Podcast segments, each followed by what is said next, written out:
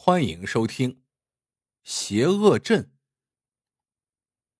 吉利安是个枪手，为了复仇，他来到了邪恶镇。这是一个充满贪婪和罪恶的小镇。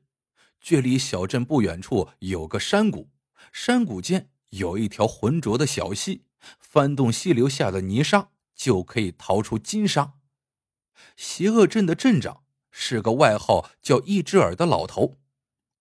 传说，这个一只耳早在几十年前就是双手沾满鲜血的杀手和大盗。十年前，一只耳买下了这片土地，并且给这里取名为邪恶镇。吉利安来到这里的时候，小镇上马上就要举行一年一度的枪手决赛，最终胜出者可以获得两万克的黄金，一举成为千万富翁，而失败者。只能是死亡。吉利安刚走进小镇，就被几个持枪的保镖给拦住。一个大胡子保镖问：“小子，你来这里干什么？”吉利安面无表情的回答：“我来这里是因为我杀的人太多，我已无路可走。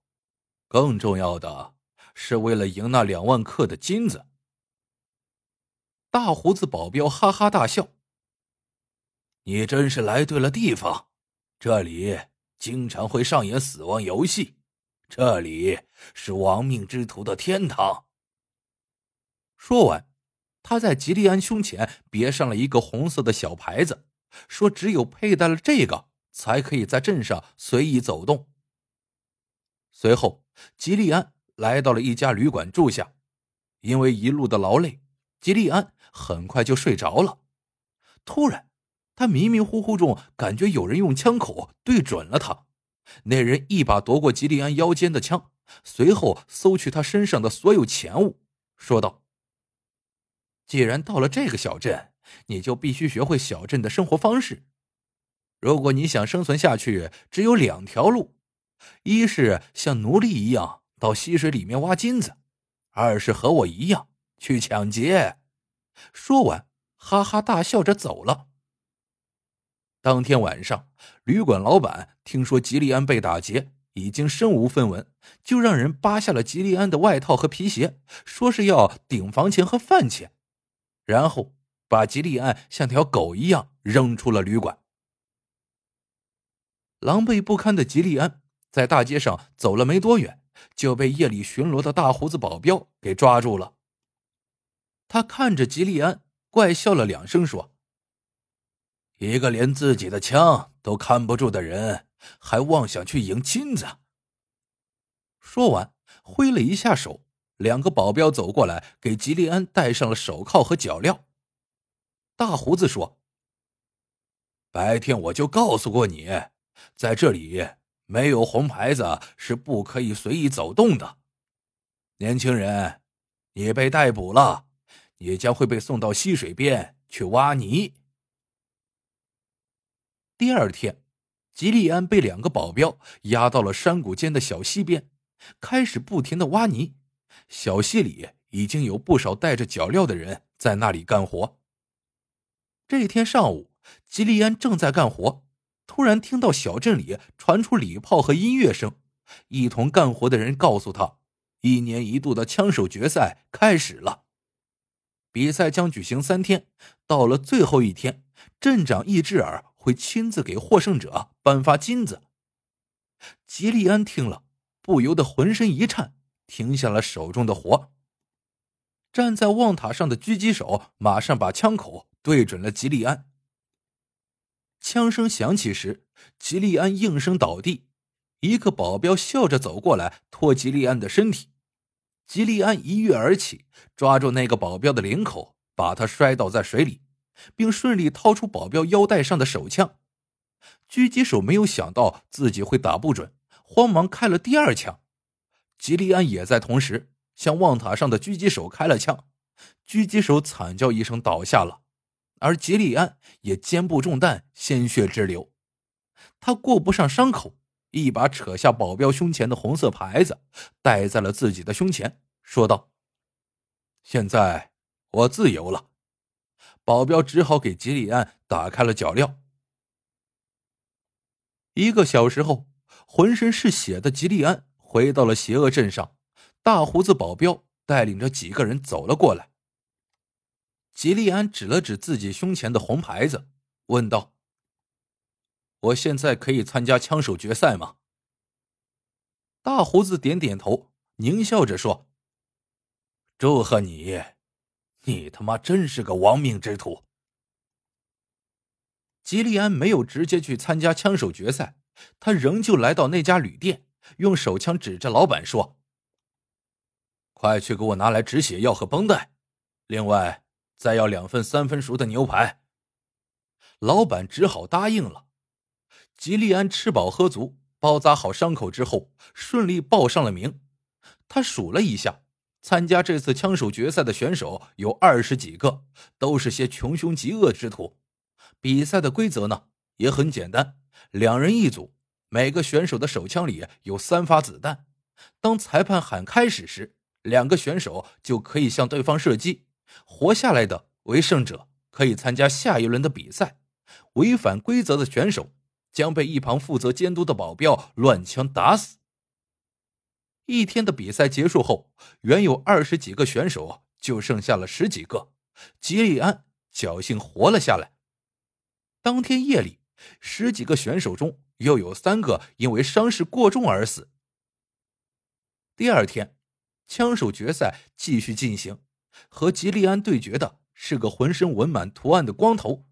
吉利安和光头。做好准备的时候，光头狂叫道：“你小子真是走运，你将是老子杀死的第八十八个人，这是一个吉利的数字。”吉利安平静的说：“学会打枪之前，要学会躲子弹。看你的大块头，躲起子弹来一定很吃力。”几声枪响后，胸部和头部连中两枪的光头倒在了血泊之中。吉利安吹了一下枪口，说：“我告诉过你的，大块头不太容易躲子弹。”到了第三天，吉利安轻松的杀死了第三个对手，和一个蓝眼睛的日耳曼人一起进入了最后的决赛。最后的决赛开始之前，大胡子保镖。站在了裁判台上，让吉利安和日耳曼人相互介绍一下，说枪手之王将马上从他们两个人之间产生。吉利安说：“我是枪手吉利安，靠杀人为生。”日耳曼人淡淡一笑说：“我就是让国际刑警闻声色变的蓝色眼镜蛇，我制造过无数次恐怖活动，我杀人。”从不以个人为单位来计算，而是以群体为单位。吉利安听完，心里暗暗吃惊，想不到站在自己面前的，竟然就是被国际刑警通缉的恐怖组织头子——蓝色眼镜蛇。和这样凶残、狡诈、经验丰富的对手进行决赛，吉利安知道自己获胜的希望很渺茫。就在大胡子即将宣布决赛开始的时候，吉利安快速的掏出手枪，提前向蓝色眼镜蛇开了枪。吉利安知道，对付这样的选手，违反规则是唯一取胜的方法。就在蓝色眼镜蛇倒地的一瞬间，吉利安调转枪头，对准了大胡子，说道：“我胜利了，带我去见易志尔镇长。”大胡子说：“年轻人，你违反了我们的游戏规则。”吉利安嘴角带着冷笑说：“对于一个杀手来说，唯一的规则就是杀死对方，让自己活下来。”这时，吉利安突然听到背后传来掌声，他转头一看，看到一个满脸老斑。手脚都在不停颤抖的老人，正坐在轮椅上，被一个保镖从房间里推出来。吉利安仔细一看，果然这个老人只有一只耳朵。吉利安有些失望，他没有想到一只耳竟然是一个如此弱不禁风的残废老头，一只耳让随身的保镖搜去吉利安身上的武器之后，带着吉利安来到了自己的房间。吉利安一进房间，就看到了满满一桌子的金条。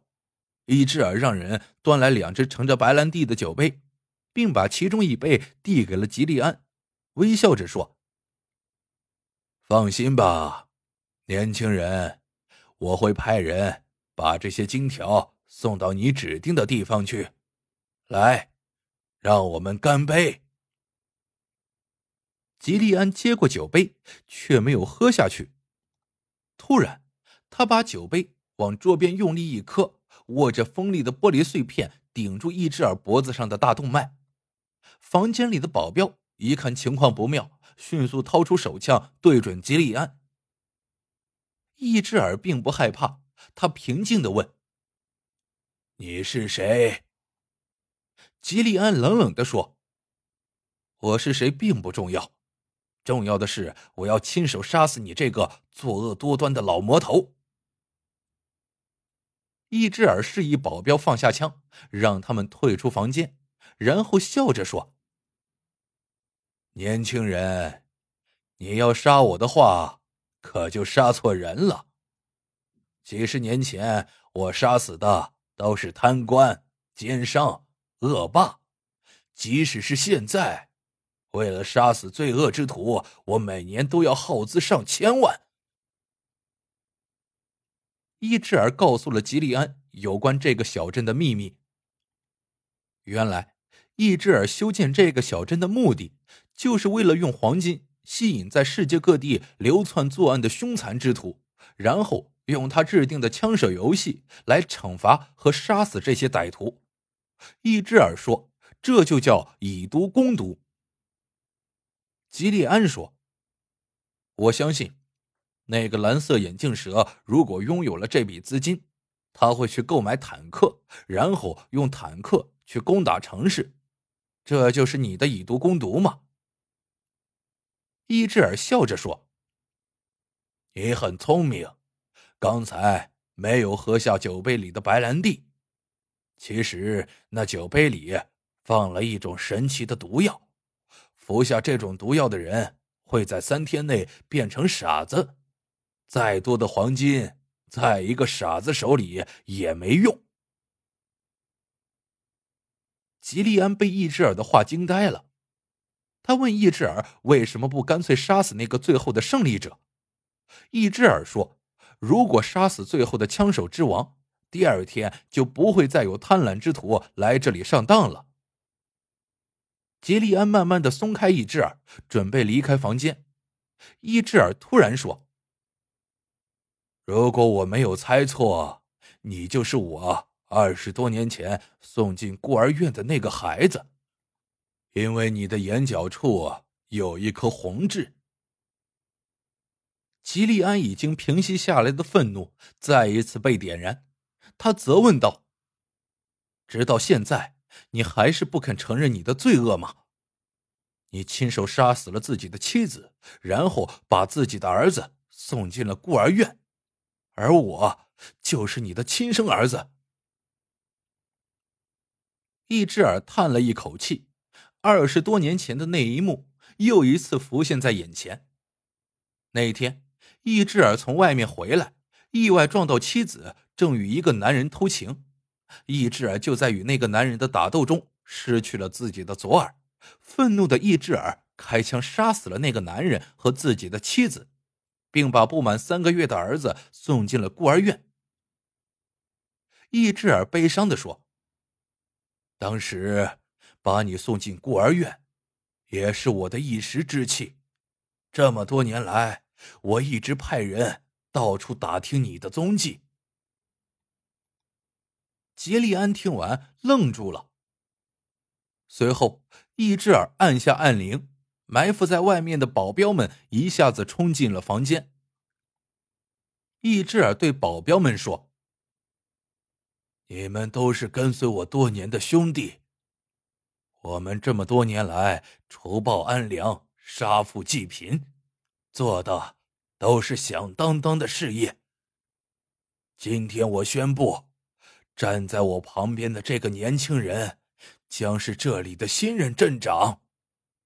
他是我的儿子，一个和我一样正直、勇敢的人。一只耳的话还没有说完，就面带微笑的死去了。随后赶到的医生说，一只耳本来心脏就不好，他承受不了这突如其来的幸福。好了，这个故事到这里就结束了。喜欢的小伙伴请多多点赞、评论、转发，感谢您的收听，我们。下个故事见。